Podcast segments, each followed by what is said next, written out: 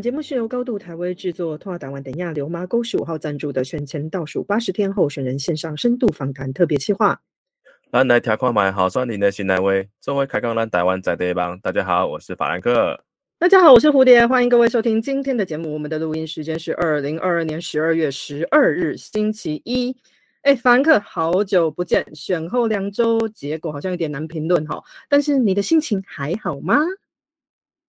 呃，经过智商心理师的开导跟身心科医师的指教，我已经开始接受现实了。不过我跟你说，九合一大选还没有结束哦。什么意思？还没有结束？明明就结束了。我看你是脑子烧坏了吧？还没啊，不然你以为我们今天为什么要录音？哎，我以为我们今天是要来聊选后的什么强健心智如何建国之类的啊。呃，才不是啦，建国是一定要的啦。那我们今天是要来专访本次九合一大选的最后一位候选人，做个有始有终、完美的 ending。哈，那为什么他投票晚别人两个星期？是因为他跟唐凤一样有入侵别人脑袋的特异功能呢？还是因为他跟小英一样可以把台风阻隔在台湾岛之外，所以发功让投票日延后这样子？你是不是漫威的电影看太多了？请有空也来支持一下本土国片好吗？我们好不容易把来宾请来了，你有什么问题你自己问他啦，不要在那边乱瞎掰。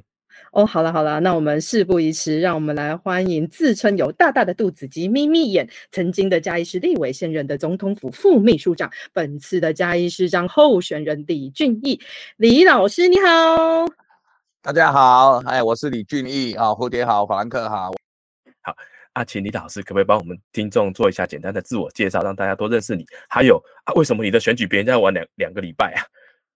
呃，晚三个礼拜哈 啊，我们是在十二月十八才选哈，所以晚三个礼拜。那原因其实就是我们其中有一位候选人不幸在过程中过世，那过世以后就要重新选举，所以我们就重新登记，然后重新抽签，等于整个重呃选举是重新来。那因为十二月二十五号又是原来市长的就职日，又不能晚于十二月二十五号，所以我们就定在十二月十八号礼拜天。来投票哈，所以我们比别人呃晚了三个礼拜。那对我来讲哈，就有点像马拉松跑到四十二公里，快跑完了，就跟我说来再延长二十公里哈，所以我们就继续跑哈，所以跑到整个脸都黑了哈啊，这个我们还是会继续努力到最后一刻。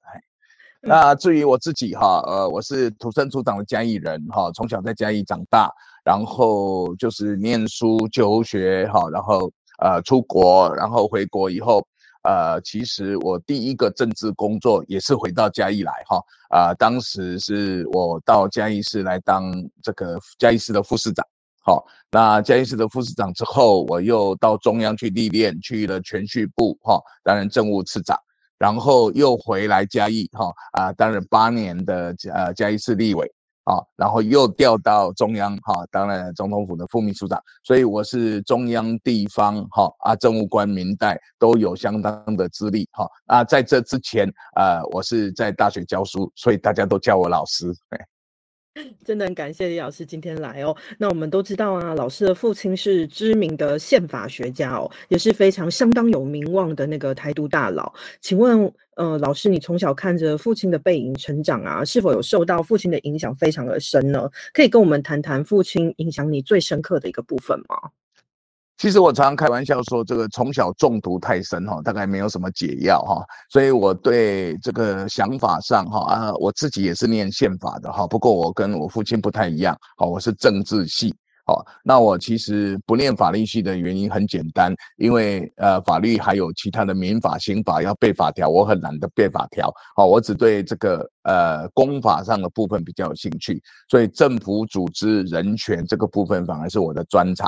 那我们家有趣的是哈，呃，我爸爸教宪法，我也教宪法，还有我太太也教宪法。好，我们家三个人都教宪法。好，所以在我们家哈。呃，通常我们的话题绝对不会去谈到宪法 哈，是谈还是柴米油盐酱醋茶哈，因为在家里再谈宪法就太无聊了啊。那但是我从小因为受影响哈，所以多多少少对法政部分会兴趣比较高。那我在这自己在这方面哈也比较有兴趣啊，所以一直从事的哦，从大学就是政治系，硕士班、博士班都是念政治哈，这个也是我唯一会的。然后后来从事的工作也是政治工作哈啊，所以。多多少少会受家里的影响，但是我们家的最大影响就是用开明的方式，然后让你自己去摸索民主的真谛哈。所以呃，没有说从小父亲就要求我念什么念什么，倒没有这个为这这回事哈。所以我从小就有比较呃比较自主的一个想法哈。那这个部分后来走到政治圈来，也也是呃偶然了哈，也是偶然。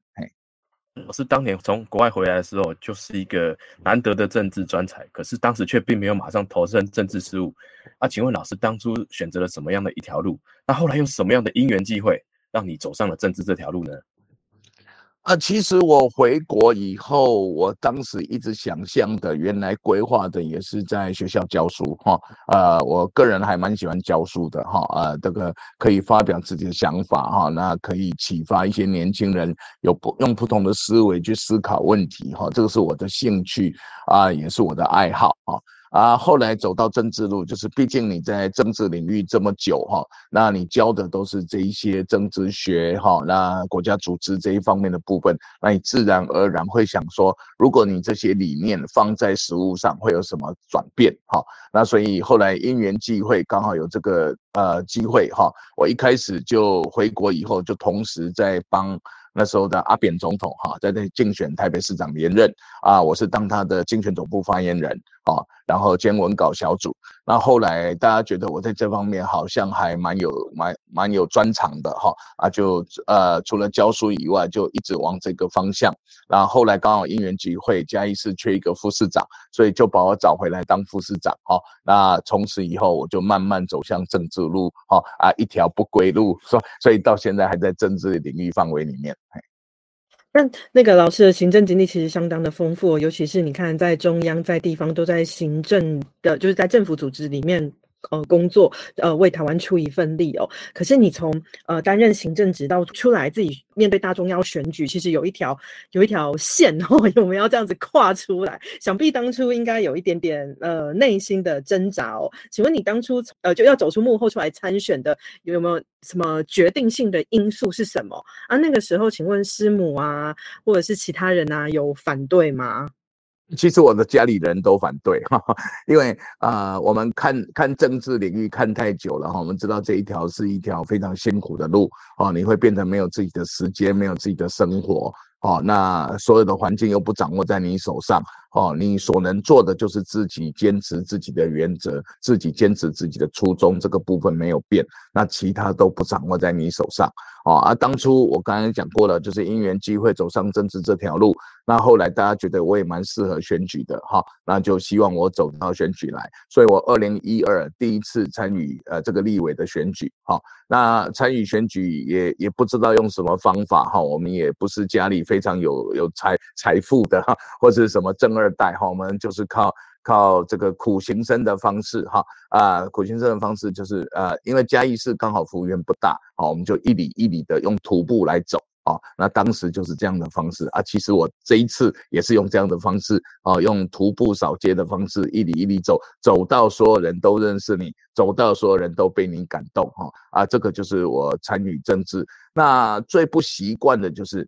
呃，学者可以有很多学者自己的个性，好，那那你要从政，你其实有很多你必须配配合啊，地方的人士他们的想法，好，那到现在为止最有趣的一件事就是到现在为止哈，哦，我还有一个习惯没有改，就是我我在跑团的时候，我也不喝不会喝酒。好，那我也不会抽烟，我也不会吃槟榔，所以很多人跟我开玩笑讲，啊，你也别结婚，也别吃槟榔，也别怕白，啊，你前面那做鉴定你问，你前面那刚算计哈，啊，这个部分我倒是有自己的想法跟坚持哈，就是没有这个习惯，也没有这个嗜好，所以到现在为止都还是如此。好，所以我在跑通啊敬酒的时候，我都是拿着白开水在敬酒。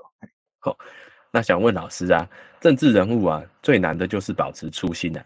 那老师，你当时走上政治这条路的时候，你的初衷跟初心是什么？啊，现在还是跟当年的你一样吗？那在这条路上，你有后悔过吗？政治人物其实最重要就是要坚持自己的原则了哈。那其实你适合走什么样的路，每个人都有不同的方法。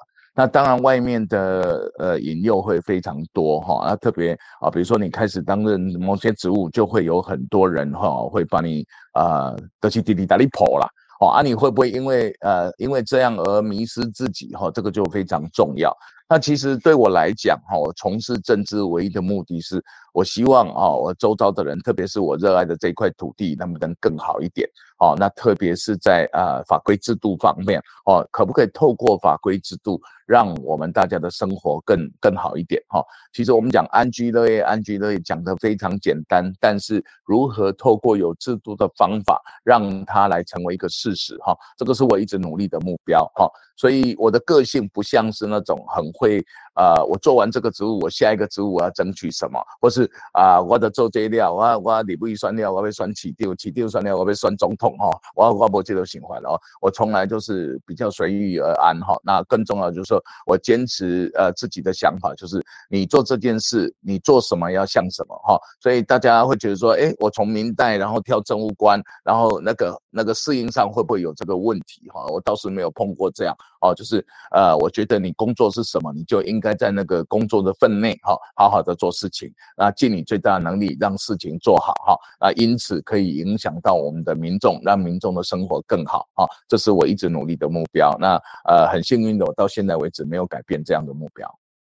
嗯，老师真的不愧是宪法专家哈，因为刚刚老师提到了一个很重要一点我们是民主国家，所以法规制度其实对我们来说是非常重要的一个部分。那所以我们就很好奇哦，请问老师，你觉得我们在目前的台湾，当前的台湾，我们还缺呃，不能说缺啊，或者是说我们有法规，我们有制度，可是有什么部分是我们当前应该要更注意，然后来去补足的部分呢？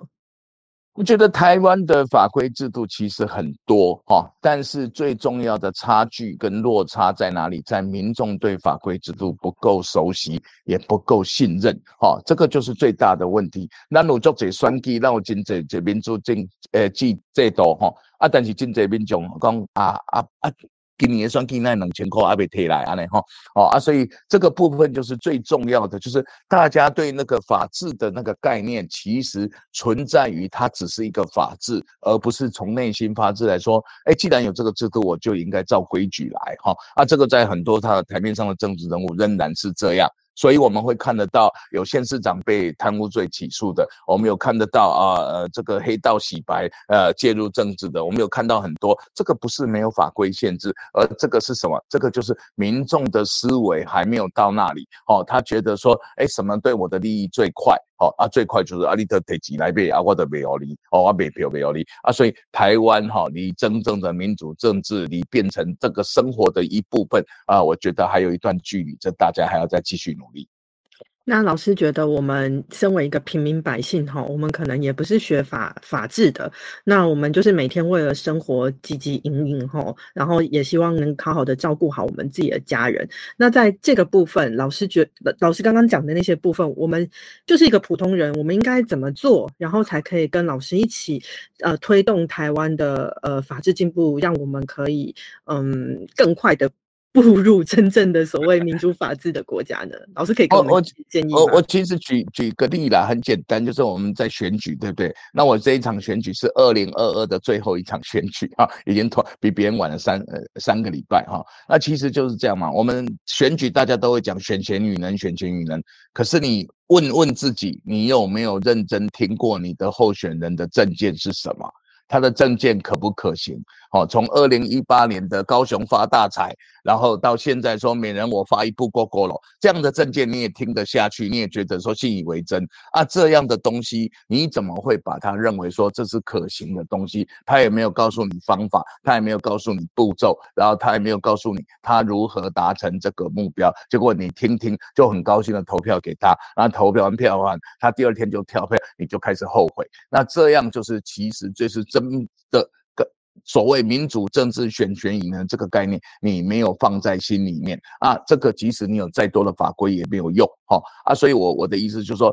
其实最基本的不是从法规做起，而是从你对民主政治的体认。你既然知道民主政治就要选权宜呢，你为什么连候选的证件关心一下都没有？他如果讲的都是一些哦这画呃这个画大饼的证件啊，结果你还在那里拍拍手，你说这个好棒好棒啊好棒，以后你就后悔了哈。那所以这个部分其实啊，民众如何去体验，那去真正落实民主政治的真谛，这也许是让台湾哦更能够进步的方式哦啊，我觉得大家有必要在这里再多努力一点。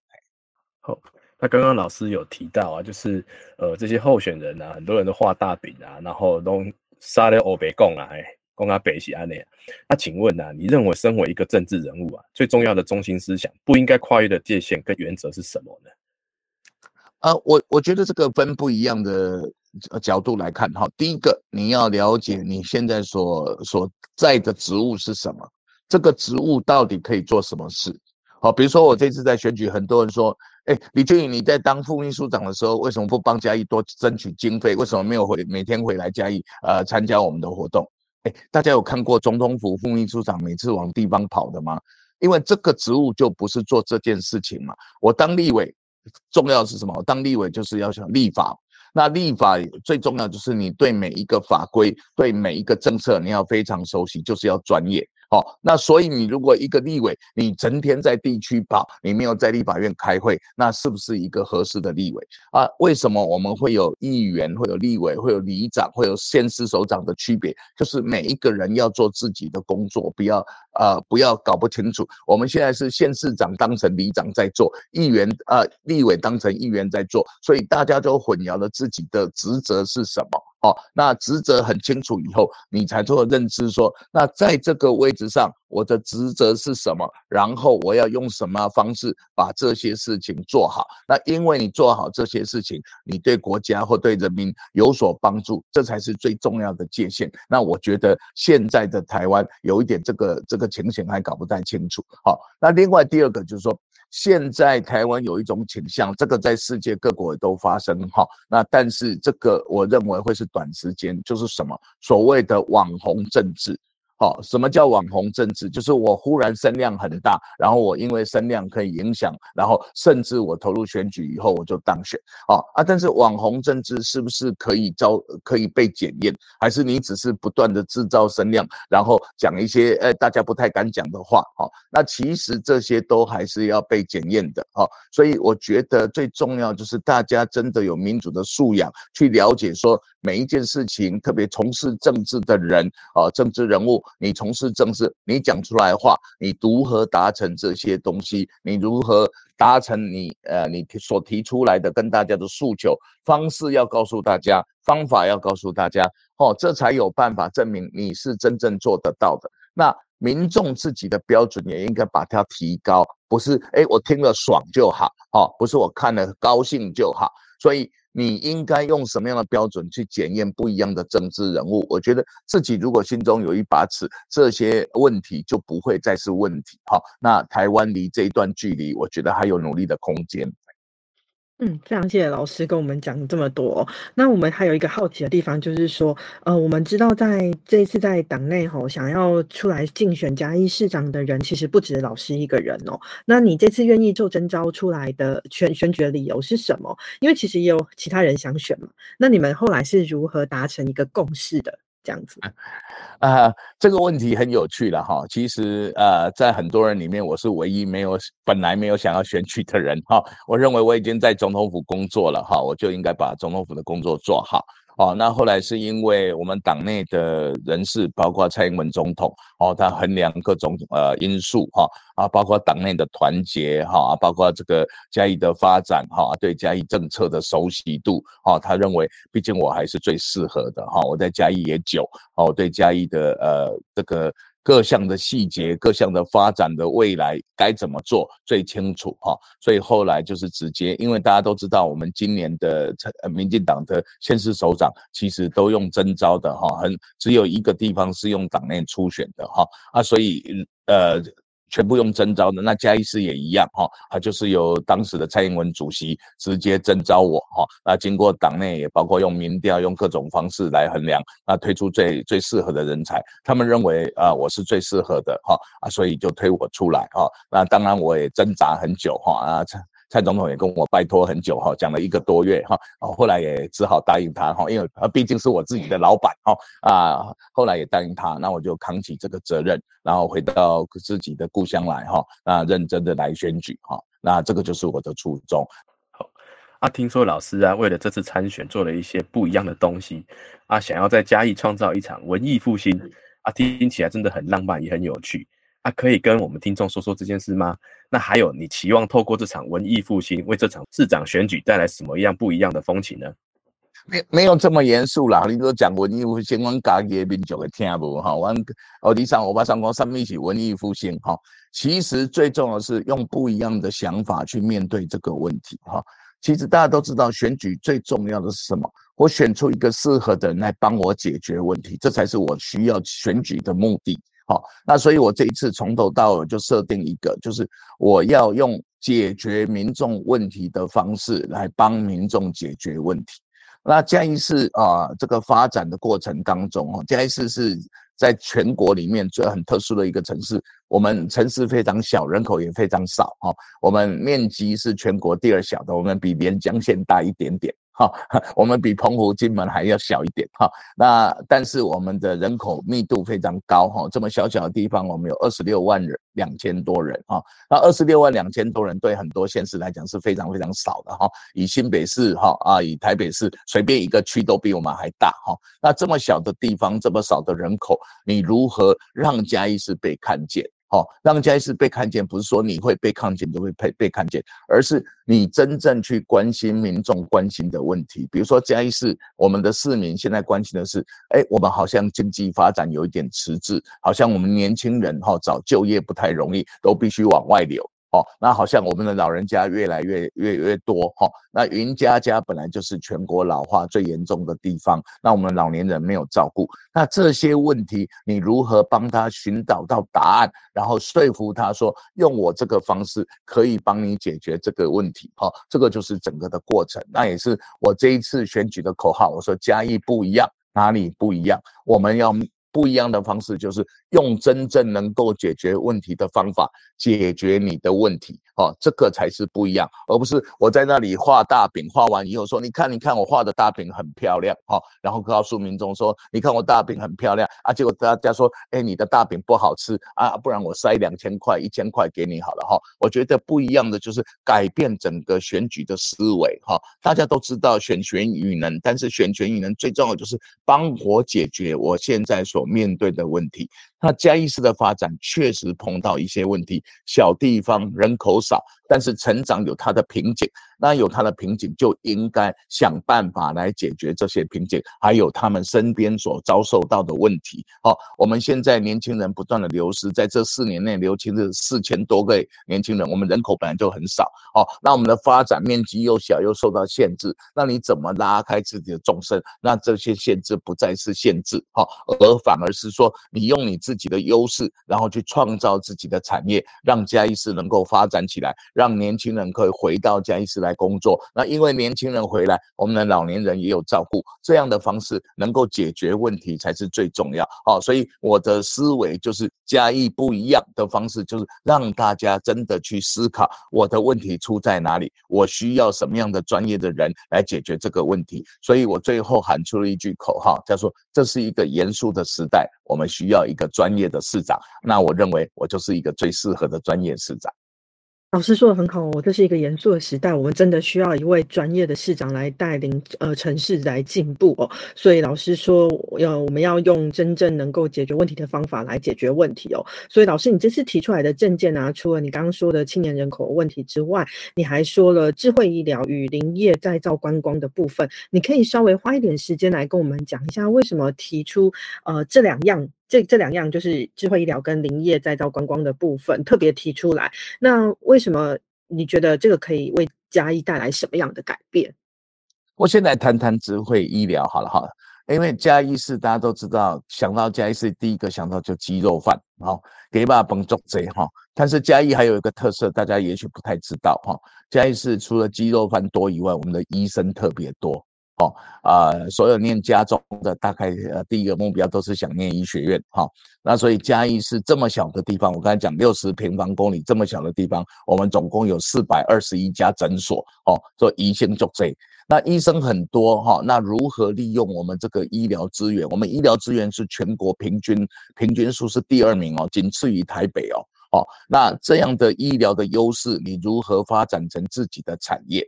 嘉义市现在的产业其实绝大部分是服务业。那服务业有一个问题，就是比如说这两三年是疫情，服务业就整个会垮下来哦。服务业因为会受这些外在的因素影响，或者是人口流失，你服务业也会受影响。所以嘉义市必须要有一个自己的产业。那最适合嘉义市做的产业，我认为就是走医疗、生计、照护产业这个方向来走。好，那现在又越来越智慧化，所以我们的名称叫做智慧医疗、生计、照护产业。好，照护产业其实是要解决我们现在。人口老化的问题，云家家很严重。那医疗跟生计，就是除了纯粹的原来的医病关系，现在要开始提升。哦，台湾人都触比台湾人熊爱讲营养品跟药物。哈啊，但是如果把医疗生计这个品质提升，其实它的附加价值会比原来纯粹的医病关系高很多。哦，所以如何发展这样的产业？而且我这个是做过研究的。哈，因为这。全国现在在做医疗生计的专业区只有两个地方，一个是台北的南港，一个新新竹的竹北，新竹以南通通没有。那嘉义是绝对有这个条件来争取变成医疗生计照护园区的一个专区。那利用这个专区本来就是我们的优势，来发展我们自己的产业。那加上原来本来就蓬勃的服务业，这样才能够带动整个嘉义市的发展。好，这个是我谈医疗啊生技园区的部分。好。啊，另外一个部分是林业观光哈，讲到嘉义，大家都会想到阿里山，好，那但是阿里山很抱歉，它不在嘉义市内，它是在嘉义县，好，但是是必须从嘉义市坐小火车上去，或是开车上去，好，那过去嘉义市的发展，嘉义市是全国里面建成第二。早的地方哈，除了台南以外，再来就是嘉义，嘉义非常早。那有一段时间，嘉义啊也靠着木业、靠着林业哈啊，靠着木材生意哈，赚了很多钱。所以嘉义的有钱人很多，可惜不是我哈。那这个部分其实就是我们嘉义很多的木业发展哈。那这个东西我们留下很多木业发展所带来的东西，比如说我们有嘉义旧监狱，哦，这个是八角式的，全全世界只剩两座，一个在日本的北海道，一个就在嘉义市。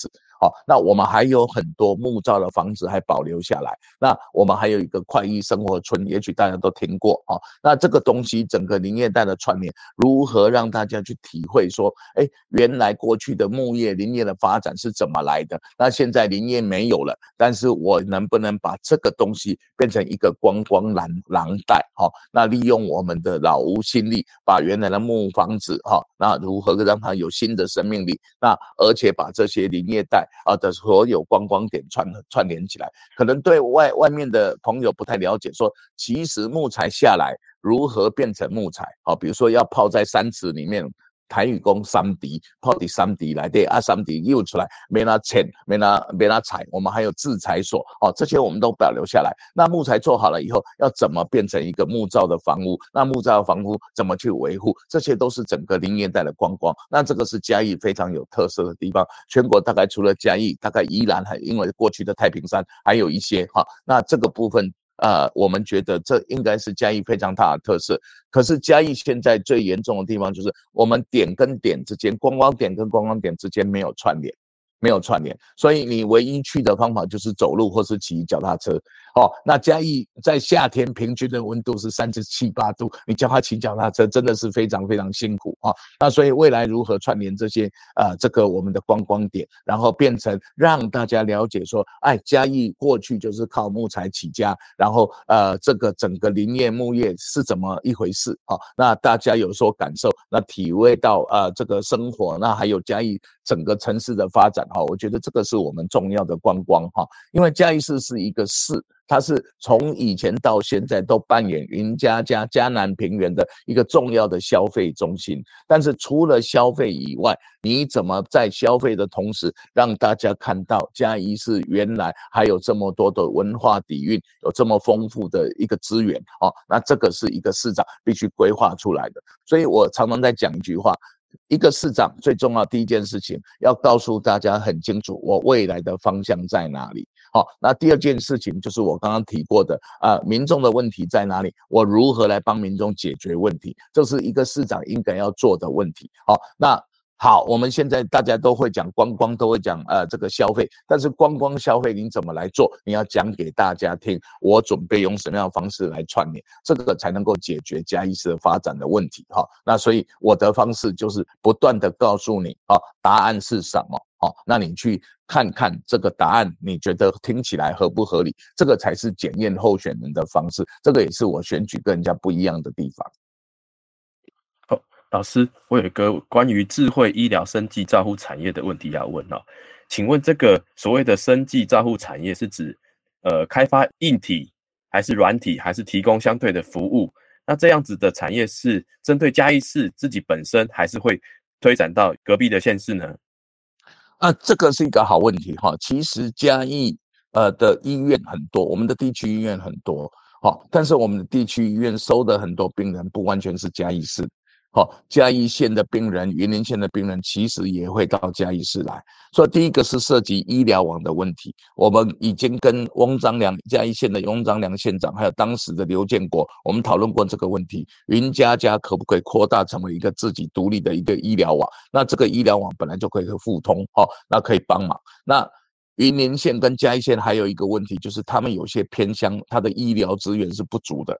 好，比如说阿里山乡，或者是云林的口湖、石湖这些沿海的地区，它的医疗资源是不足的。但是现在透过这种智慧方式，我们已经可以用视讯，那尤嘉医师。哦的这个医生来提供你视讯诊疗，也可以解决问题。好，所以这个是呃面向会越来越大啊。如何把这个做起来？那另外刚刚说升级，就是它是研发，好，它它基本上是一个概念式的问题，就是如何做这个问题。因为嘉义市面积不大，不可能是做很大很大的工厂哦，所以它是研发为主哈。那嘉义市还有一个非常有名的企业集团哈，我想大家一定听过，叫做奈斯集团，他们最出名就是爱滋味。好，爱滋味就是各种食品的研发。好，那其实嘉义市早期食品加工也是一个很重要的，所以这些生计其实也包括这个部分。那另外，我们现在的地区医院能不能把它提升变成医疗医学中心？哈，云林县有医学中心，嘉义县有医学中心，嘉义市还没有，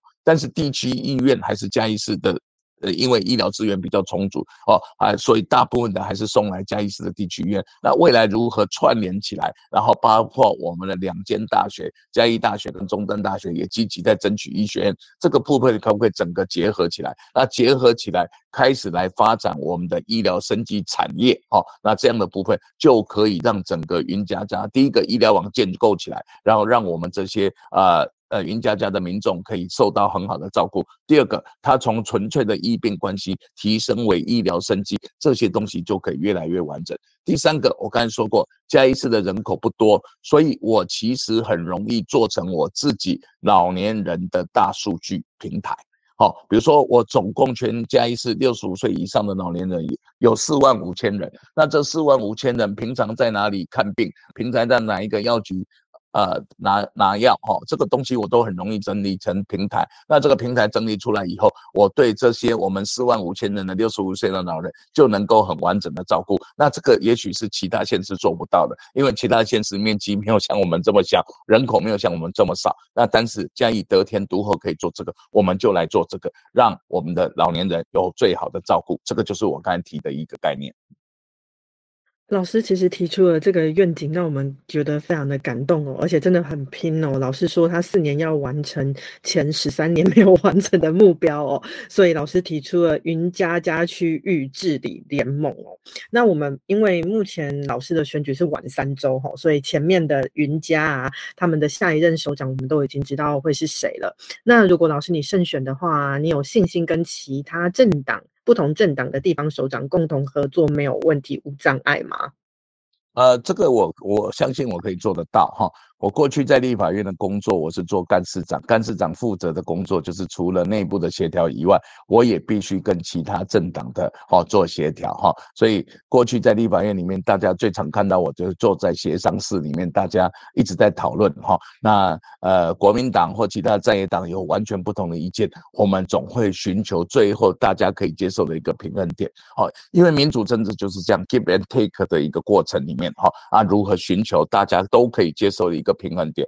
那如果跟其他县市啊，我想跟嘉义县哈，呃，汪张良县长，这个我们从大学时代就认识啊，那一直都在同一个呃领域里面哈，所以这个绝对没有问题啊。他前前两天才来帮我助助选哈，来陪我扫街，所以我们的沟通上没有问题哈。那云林县的张立善，过去我们在立法院也同事过哈，那但是我认为这个呃服务云家家的乡亲哈是没有政党的界限的，那我们也很多必须跟云林县共同来合作的部分。过去我们就跟云林县合作过哈，比如说夜间找不到牙医，云林县很多夜间找不到牙医，那所以我们嘉义市就在这方面提供他们很多的协助哈。那未来也可以朝这个方向来做哈。所以你跟云林县跟嘉义县的沟通，我认为没有没有太大的问题。那今天早上黄伟哲市长，台南的黄伟哲市长哦，来帮我助助助选哈。那他也提到一个问题哈，他提到问题就是，其实我们未来可以成立。家家南高哦平哦这样的平台，其实区域治理会是现在啊整个国家非常重要的一个概念，就是不再是县市跟县市竞争，而是县市跟县市之间怎么样互相合作、互通有无啊，互相互补，然后各自可以共同共荣的发展，这个也是未来很重要的一个治理的概念。这个小英总统在他的正念白皮书里面有有提过哈，那我们也朝这个方向来来来努力哈。所以你刚才。说沟通，我不认为沟通会有障碍哈。那协调啊，这个协商，这个本来我就是协商高手哈，所以我我自信哦，我可以用这个方式来跟云林县、嘉义县、台南市、高雄市来合作，那共同开创区域治理的新模式。我认为台湾会更加进步。哦，那老师，我要问一个比较现实的问题哈，就是呃，您刚刚提了很多的相关的证件，那最近我们都常常看到说有人刚选上证件就跳票那种状况。啊，我想请问一下，老师，你刚刚提的这些证件，还有三星二件这些里面提到的数字跟金额，这些的呃经费来源，哈，还有这个数字的预估是怎么来的呢？那未来你要打算怎么实现这样子的证件呢？OK，呃，大家知道我过去在立法院哈，我是出名的政策控。那政策控的意思就是什么？不是一天到晚提证件而已，而是这个证件怎么落实，实际上有它的可行性。好，比如说我提三千二件，第一个是六十五岁以上的老人要补助假牙，那全国已经有十三个县市做过了，那我就去查了十三个县市，他们到底有多少人口，然后实际来申请的比例是多少？就我发现大部分大概都是百分之十到十二。好，以嘉义县来讲，这四年前开始做，它有十万五千人的六十五岁以上的老人，那来申请的是一万五千，刚好百分之十。好，那刚好百分之十，他四年花了四亿。那以嘉义市来讲，我们有四万五千人，那来申请如果是四千五百人，那这个经费其实我们足以应付。好，那另外一个就是所谓七十五岁的老人，我们补助健康检查一万元。那七十五岁我当然也算过，我不是说我送你一台 GO GO 楼上面子汽车，不是。哦，我七十五岁以上的老人加一次，总共一万七千人。那如果补助一万块的健康检查，也才一亿七千万，这个加一次负担得起。那年轻人所谓的生育补助提高到两万元，我们现在加一次是八千块，这个是全国最低的。我认为应该鼓励啊，减少年轻的负担，所以每胎补助两万块。那加一是去年的新生儿，哈，听起来会哦，哎，这个会不会很大？去年的新生儿只有一千两百名，一千两百名，哦，真的是非常非常少。那所以我如果一个人不补助两万块，我才两千四百万，这个交易是做不到吗？哦。所以，我每一个政策都是经过仔细的评估，然后这些政策都必须要落实的可能性，哦，那不会我讲的第一天、第二天就跳票，没有这种问题，哈，所以这个才是真正提出来，那民众一听就觉得，哎，这个真的可行啊，那为什么不做？哦，我们等了十三年了，同一个市长十三年来都没有做，结果最近因为我提出来以后，大家都在讨论这个问题，议员开始咨询他说：“啊，你这个到底做不做？”他说：“我们来努力看看。”好，那所以这个东西其实有心做跟没心做的问题哈。有心的人找方法，无心的人找借口。好，那这个部分，刚刚弗兰克提的这个问题，说政策有没有落实的可能性，我都数字算给你了哈。我也知道这一定可行哈啊，不然我就告告诉大家，全家一次总共八万九千户，我每一户送一部奔驰汽车就好了。但是这个就不可行，这个就所谓的高雄发大财的模式。那民众已经知道哦，如何来检验这样的证件，那这样的证件不可行，你就不要投给这样的候选人。哦，老师真的很厉害哦！老师除了是他自自称的政策控之外哦，看数据啊，跟资料分析评估哦，还真的也是非常的有有他有他的方法哦。哦，那我想问老师啊，嗯，就是说，老师似乎觉得哈，嘉义是进入一个停滞或者是退化萧条的状态啊？请问老师，你这样说的利基点是什么？现在市长应该为这个事情负责吗？呃，当然要负责哈，市长是他在做，当然他要负责哈。那其实非常简单，这个就是从数字就看得出来。第一个数字是我们在呃各项的评比里面哈，其实嘉义市大家看到一个问题，大家也在问这个问题，就是说现在的市长好像这个个人的评比的成绩都非常好，但是嘉义市哈的经济跟就业这个方面一直起不来。那我举一个最简单的例子，就是今年的五月，《远见》杂志有一个评鉴，好，他评鉴说黄敏惠市长现任的市长是五星级的市长，好啊，但是同一个评鉴里面说嘉义的经济跟就业是全国最后一名，那这个从来没有在嘉义发生过，好，那五星级的市长怎么会让整个市的经济跟就业是最后一名？哦，这个这个就是一个问题。那另外你去看啊。这两三年嘉义市的税收是一直持续下降。那当然跟你的产业结构有关系。你的产业结构是服务业，你非常容易受到疫情的影响，所以你的收入是减少的，这个是问题。那这个问题出来了，你就必须去告诉大家说，那我怎么来解决问题？所以我刚刚为什么提医疗升级，就是除了服务业以外，你必须要有自己生产的产业，让自己的产业也能够起来。那加上服务业，你才能够真正的推动。好，所以这个刚刚这个蝴蝶问的问这个问题，就说我。是不是有根据的说，还是我只是因为挑战者就这样说？哦，当然有数字。哦，那还有一个数字就是嘉义市现在的税收已经比嘉义县跟云林县还少了，这是过去没有办法想象的问题。哦，因为云林县跟嘉义县过去都是以农业为主啊，那农业收入本来就比较不高，所以过去都是嘉义市作为嘉南平原的消费中心，它的税收会比云林县、嘉义县高很多。但是这两三年，已经嘉义市的税收比云林县跟嘉义市少。那这样的就是一个大的问题，所以你必须严肃的去面对这个问题。那怎么样让嘉义的经济赶快动起来，而不要再停滞在那个地方？这个就是重要的呃问题所在。这个就需要市长来解决。哦，那嘉义除了刚刚讲到这个经济的问题之外，那还有地方政治上啊。啊，地方政治除了台面上政党的竞争之外，啊，还有地方派系势力的竞合关系。啊，嘉义的地方派系就是常年来政坛上有名的江湖传说啦。哦，像肖家班他们来，那假设您当选上任后啊，他势必会遇到各种的意见与声浪，那还有议会议员咨询的挑战，那甚至还有所谓的网红议员，哦，今年的网红议员当选了，他这种标新立异的的提案，或者是他可能会有标新立异的咨询，好，那这样子的状况，啊，未来你会打算怎么处理呢？啊，其实我刚才提过哈，我在我的资历里面，除了民代以外，我也当过政务官哈，所以我也知道怎么样来沟通协调来处理这些问题。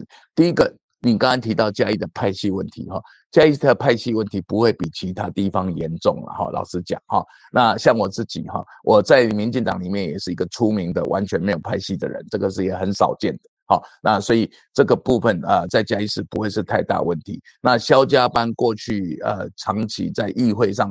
都是都是比较占有一席之地哈，那这四年来比较沉寂哈，那但是啊，我们过去也有沟通的呃的经验哈，所以我不认为这是问题啊，或者是所谓的老黄派啊，就是啊黄明慧市长他们所谓的黄系，还有我们还有一个呃许世贤啊张博雅张文英啊，这个所谓的许家班，那这个都可以沟通协调哈，这个派系其实在嘉义市不会是最大的问题，最大的问题是如何跟每一个议议员，还有跟社会达成一个共识。如果这个议员提的东西其实跟社会的认知差距非常大，我认为他这个议案会再加一次推动的可能性也不高。好，那所以如何取得社会共识，如何跟这些议员充分的沟通，如何跟地方派系充分的沟通，这都是未来市长要做的工作。好，那我刚刚已经说明过哦。沟通协调对我来讲不会是一个困难的事情，这个本来就是我的专长，因为我知道哈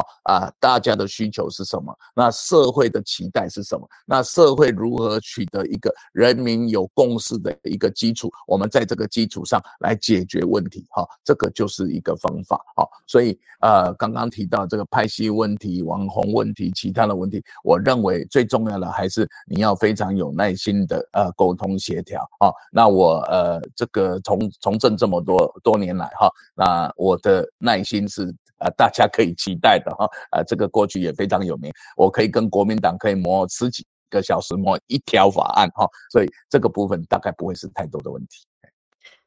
那请问老师，你现现在选的是地方首长吼？那你认为地方首长是不是应该具备有与国际接轨的能力？那如果是的话，我们应该怎么做？你会如何把嘉义市推向国际呢？啊，我想这个呃这个观念很重要哈。现在整个地方首长看问题的方式哦，跟过去已经不一样了哈。那特别是我刚才提过我的经历哈，我在中央地方都待过。那我这几年来在立法院，还有在总统府，其实我看到的角度是什么？是各县市都在蓬勃发展，但是我在总统府这两年半的经历告诉我一件事情，什么事情？就是现在连国际之间都以合作代替竞争。过去是各国各国之间竞争，现在不是合作。你有口罩，我就给你疫苗；你有疫苗，我就我就给你什么？哈啊，所以这个。用过过去是各国竞争，现在是各国合作。县市首长也一样，哈，各去过去是各县市彼此竞争。你有活动中心，我也要活动中心；你有这个这个呃呃呃，你有这个体育场，我也要体育场。那现在不是的，现在的方式是说，哎，你有什么，我有什么，彼此之间可不可以互补？哈，特别台湾省这么小的地方，哈啊，用区域治理的方式，可不可以互相帮忙？那如何让大家在国际上看到？其实这两年多来的台湾的例子就是一个最大的典型。之前两年半、三年前，其实国际间很少提到台湾，好，很少提到台湾。每次提到台湾都是什么？都是中共对台湾有有什么动作的时候，大家才会提到台湾。但是你发现这两年多来，哦，这将近三年来，为什么世界各国拼命想往台湾跑？哦，不是因为台湾有晶片而已，而是因为台湾的能见度被看到了。哦，那这个就是你地方虽然小，哦啊，但是你可以创造出自己的价值出来。那台湾，我在总统府，我非常清楚。我这两三年的工作，就是每天在安排哪一个外宾在什么时候来见蔡总统。哈，那这么多的外宾你怎么来？那为什么这么多外宾要往台湾跑？其实他们在第一个在民主上看到台湾，在中共的压力下，台湾仍然站在这里，哦，坚毅不摇。第二个是在经济上，大家都受到疫情的打击，但是台湾的经济发展还有一定的成长的程度，大家就会看到台湾。好，那所以啊，包括嘉义市就是最最好的例子。我们也是一个小地方，人口少的地方，但是如何被全国看见，如何被国际看见，我们自然会有我们的方法。好，那最重要是你自己够强，人家就会看见你。好。那刚刚老师有提到自己够强，人家就会看见你啊。国际的合作关系啊，也是目前的趋势啊。偏偏我们有个二邻居啊啊，所以那个经济学人才会说，现在台海是全世界最危险的地方啊啊。美国总统拜登也供，中国若武力犯台啊，美国会出兵啊。日本政府一表明，台湾有事就是日本有事。那根据民防法啊，地方首长是为民防总指挥官。请问啊，当您当上了市长？会怎么对可能发生的战事威胁，以民防指挥官的职权做出准备呢？因问题论文越问越深哈，越来越深入哈。来，我们没有商量，三也不敢上你们节目了哈。来，我们来答这个问题哈。呃，民防本来就是地方首长，就是民防指挥官。那第一个，你对民防要有概念。哦，从乌俄战争，其实你看得非常清楚啊。如果你的地方首长第一个就投降，这个这个城市马上就被就被消灭掉。好，那所以非常清楚，就是你对民防的概念是什么？你有没有办法整合这些所有的民防人力？现在包括啊我们的警力，包括我们的军力，包括我们的消防，包括我们的呃这个救护队，这些东西你有没有办法整合？那你又投资多少？你又投资多少心力？投资多少预算在民防上？现在其实各国评估台湾最缺的。不只是武器而已，最缺的是你的民防实力。也就是说，真正如果战争打起来，你的民防实力台湾够不够？好，所以才会开始讨论到，呃，你的意。呃，这个呃，服役的年期要不要稍微增加一点？因为你四个月真的你的基础知识还不够，哈，呃，专业也不够，好，然后或者是说你的教招，哈，要不要呃，这个这个方法要改进，哈，让真正教招去的还是有战力的。所以民防实力怎么做？第一个取决于首长的决心，第二个就是。关于关于民房的东西，你怎么来整合？那有没有要投注哦？你相关应该有的设备跟呃跟跟应该要有的东西哦，这个才是重点。那现在台湾的民房发现一个问题，就是我们连义消哈所穿的这个这个呃防火衣都是非常老旧的哦。那这个有没有实际发挥它的功能？哦啊，所以这个我们都必须重新检讨。所以我当市长以后，哈，作为一个民防指挥官，我会亲自来参加会议，而且我会把这些不同的哦呃系统做一个五大系统做一个完整的整合，然后让嘉义具有具备一个最坚强的民防实力。不是说我们要打仗，而是我们有最好的准备。哦，这个才是民防应该要做的事情。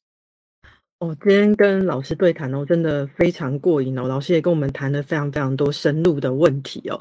好，那我们。没有再更深入的了啦，谢谢老师。对，没有问题。那再来，要不要谈嘉义有什么好吃的？哦，对，老师，你可以告诉我们一一下嘉义有什么好吃的吗？嘉义市，嘉义市可以帮我们。嘉义市其实到处都是好吃的，而且我们保证不全糖哈，我们保证不全糖。现在是跟黄伟哲市长下战帖这样子。啊，其实是这样啦哈，各地方的美食都有它的特色。那嘉义的美食大家都只注意到鸡肉饭哈，那其实除了鸡肉饭以外，砂锅鱼头以外，我们还有很多好吃的东西哈。那过去大家看我的身材就看得出来哈，为什么嘉义出来的都这都长这样哈？啊，都这个呃非常哈呃雄伟哈。那不过选举下来哈，我已经瘦了六七公斤了哈。那所以呃基本上嘉义哈呃。辅食皆美食啦，哈，所以到处都找不到好吃好吃的东西，哈啊，我过去也出过秘籍，哈，就是我过去还有出过一个 A P P 介绍嘉义的所有的美食，哈，不过因为速度实在跟不上，那个变化太快了，哈，然后后来就停掉了。但是呃，嘉义其实好吃的东西真的非常多，欢迎大家常到嘉义来。好，谢谢老师啊！因为节目时间的关系哈，我们来到最后催票的时间，请老师告诉我们选民必须知道而且非投票给你不可的理由。好，第一个事情，十二月十八号礼拜天投票，请大家一定记得十二月十八号投票。第二个，如果没有投票，就由其他人帮你决定这个城市的未来。好，所以我们希望所有的人。都让你自己去来决定自己的未来。你认为嘉义市需要什么样的市长，你就必须自己出来投票。第三个，我查一个数字，大家都非常清楚。嘉义是今年市长跟议员是分开投票的，哦，那所以我们的议员投票数总共只有投票率只有百分之五十三，比四年前少了百分之十三，也就是说，整个有两万到将近三万人没有出来投票，那这个就会影响选举的结果。那其实不止嘉义市，各地方都发生这个问题，投票率越低，你真正想要表达的就没有出来。所以我还是要在这里提醒所有的民众思考一下。嘉义市碰到什么样的问题？那你希望如何来解决？我们需要一个真正能够解决问题的市长。一个严肃的时代，我们需要一个专业的市长。请大家踊跃在十二月十八号努力来投票。那我不知道可不可以比这样哈啊？我可啊比二号哈，我是超登记第二号啊，所以麻烦大家投给一个具有专业、会帮大家解决问题的二号李俊义。好，非常谢谢老师哦。那最近呢，有一部电影非常的夯哦，就是《流麻沟十五号线》正热映中哦。这部电影演绎了以前我们不知道而且被掩盖过的历史，希望老师能够帮我们说两句话来推荐一下。第一个啊，流麻沟哈，这个制呃这个监制人是姚文志，姚文志是我的高中同班同学哈，所以他拍的电影我不敢不看，其实我已经看过了哈。那第二个最重要就是看完以后，你会让特别现在的年轻人哈，对这段历史是完全没有感觉的啊。但是他会讲说，开始去思考说，原来民主来的不是那么容易，不是天上掉下来的，是很多前辈哦这么千辛万苦争取来的。那你就应该更珍惜民主的真谛哈，所以就应该踊跃的去投票。投完票以后，记得也顺便去看看《牛马沟十五号》哈，我已经看了一刷了哈。我投完票以后，我要看二刷、三刷哈，啊，不然我无法跟姚文志交代哈。好的，节目的最后呢，又是我们交朋友拿好物的时间。本次的好物是最近讨论度很高，由拓台湾点亚牛马沟十五号赞助的电影兑换券一张啊。电影现在热映中，在这次专访公布的隔天十二点，高度台位的小编会在李俊毅。以高度台位的粉砖各抽出一位幸运得主，小编会跟你联络寄件地址哦。好，请大家在留言处给李俊毅加油打气，分享给你的亲朋好友，尤其是嘉义市的选民朋友们，支持李俊毅，支持李老师。要动算，嘉义市需要新的人，尤尤其是专业的人才来治理嘉义市。今天非常谢谢李老师，也谢谢大家的收听。一二一八，请大家做出对的选择。高度台位制作的二零二二选前倒数八十天候选人线上深度访谈特别企划的候选人专访就到此画下句点。非常谢谢所有的受访候选人团队，期待我们下一个专案能够再相。相见，谢谢老师，谢谢大家，谢谢，谢谢各位。